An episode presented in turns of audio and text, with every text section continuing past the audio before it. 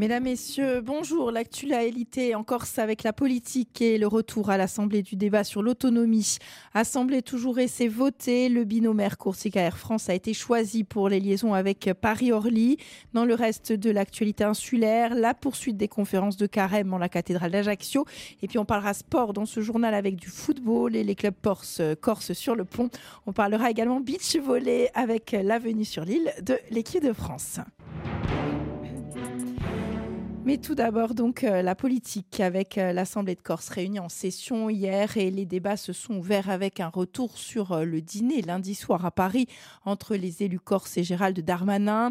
Il s'agissait de prendre le pouls des différents groupes sur la proposition faite par le gouvernement et notamment sur sa manière de concevoir l'autonomie de la Corse.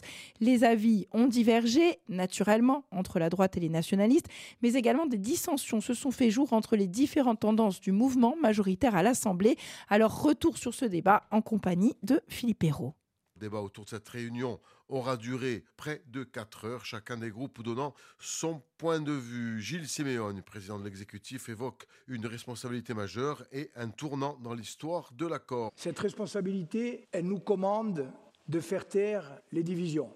Elle nous appelle également à ne pas taire nos différences. Mais cette responsabilité immense face à l'histoire, face au présent, et face à l'avenir, elle nous impose également de réussir à trouver le chemin qui permettra de clore définitivement un chapitre de plus de 60 ans, une logique de conflit, de drame, de prison, de familles qui souffrent, de clore ce chapitre-là et d'en ouvrir un autre dans lequel ce peuple et cette île pourront enfin écrire dans le respect, dans le dialogue avec l'État et avec la République, l'histoire heureuse à laquelle nous avons droit. C'est celui-là l'enjeu des prochaines semaines. Jamais dans notre histoire contemporaine, la perspective d'une solution politique et d'un statut d'autonomie n'ont été aussi proches. Co-président du groupe Unsof Jean-Martin Mandolone parle d'un rapport historique à la Terre. Écoutez-le. Moi, je fais partie de ceux qui ont apprécié en partie le discours du président de la République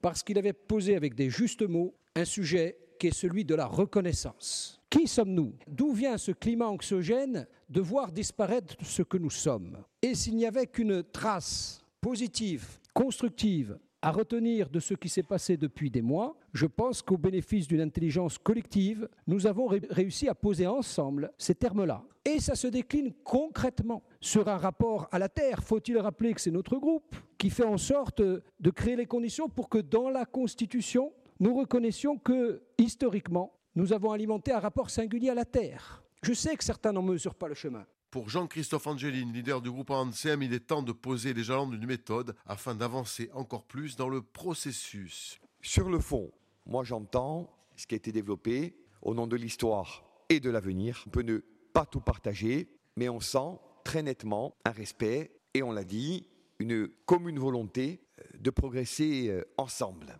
réfractaire à l'idée d'une autonomie qu'elle juge trop restreinte par rapport aux fondamentaux, Josefa Giacometti évoque notamment la notion de peuple corse absente dans le texte proposé par le ministre de l'Intérieur. Écoutez-la. Nous n'avons pas d'accord préalable, ni de paix, ni de résolution du conflit, où est mentionnée la notion de peuple, à ce stade, factuellement. Donc, la notion de communauté n'est pas acceptable à ce stade et en l'état. Sur la question de la co-officialité de la langue, je le rappelle, mais je suis étonnée d'avoir à en faire la démonstration lorsque j'avais entendu par ceux avec lesquels nous avons défendu, et je suis convaincue que nous l'avons toujours en commun, vous voyez. La notion de co-officialité, que c'était un peu symbolique. C'est tout sauf symbolique. Des droits s'y rattachent, comme à la notion de peuple.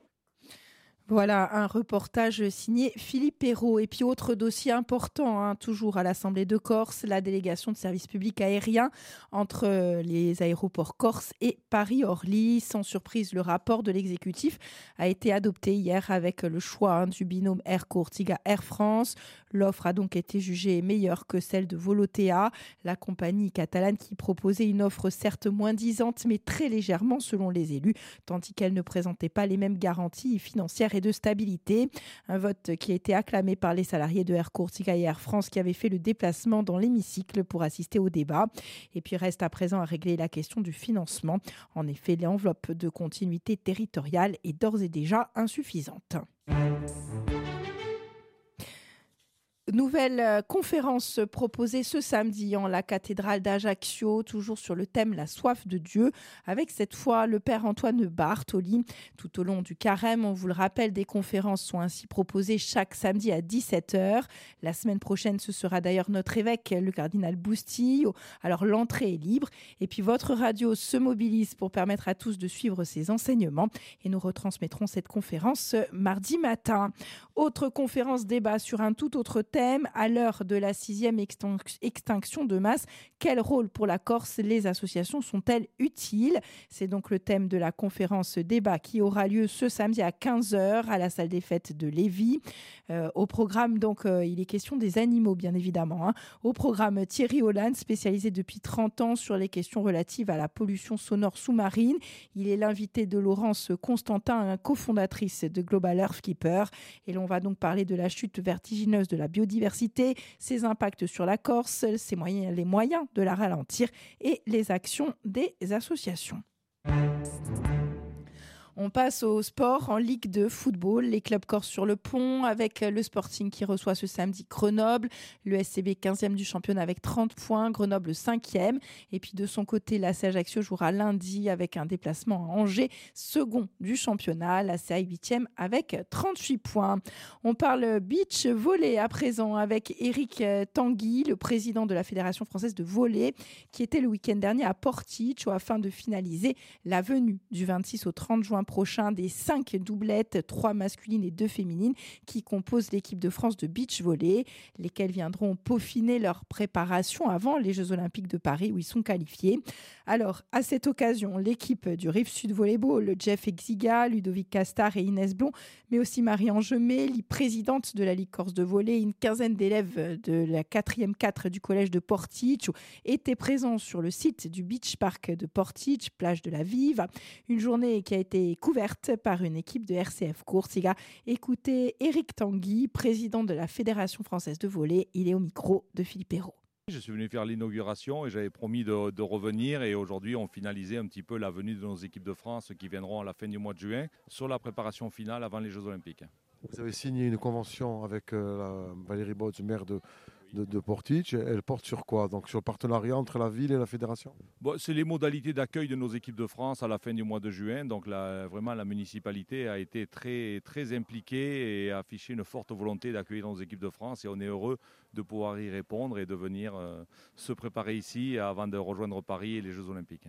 on se disait que Jeff Exiga, que ça ne va pas être facile pour les athlètes français de décrocher des médailles à Paris. Mais ils, sont, ils jouent à domicile, donc peut-être, pourquoi pas? Alors, ça ne sera pas facile pour les athlètes français, mais ça ne sera pas facile pour les autres non plus. Hein. Les Jeux Olympiques, c'est de toute façon une, compétition. Euh, aujourd'hui, il y, a 24 équipes qualifiées aux Jeux Olympiques en beach volley qui peuvent représenter jusqu'à 17-18 pays. Voilà, il y a 230 pays à la fédération internationale et les, 230 veulent gagner une médaille. Donc euh, déjà, c'est une course qui est très très compliquée. Et aujourd'hui, oui, même si on a l'avantage de jouer en France, euh, donc qui est un avantage, c'est aussi une forme de pression. Parce que quand on est dans son pays, qu'on ne veut pas décevoir, qu'on joue devant son public, il y a une forme de pression supplémentaire. Donc aujourd'hui, de toute façon, ça sera difficile. Quoi qu'il arrive, quel que soit le résultat, ça sera difficile. Voilà, et la venue donc de la Fédération française de volley à Portici, ce sera le thème de l'émission Sonda Sportive ce demain à 17h. Euh, on passe tout de suite à la météo. Avec euh, de la pluie et de la grisaille sur l'ensemble de la Corse ce matin. Quelques éclaircies toutefois à l'est. Dans l'après-midi, des orages dans le Cap et de la pluie partout. Les températures, elles, comprises entre 9 et 12 ce matin, 9 et 16 cet après-midi. Et puis courage, le retour du soleil est annoncé. Et samedi, on espère également le retour de ma voix.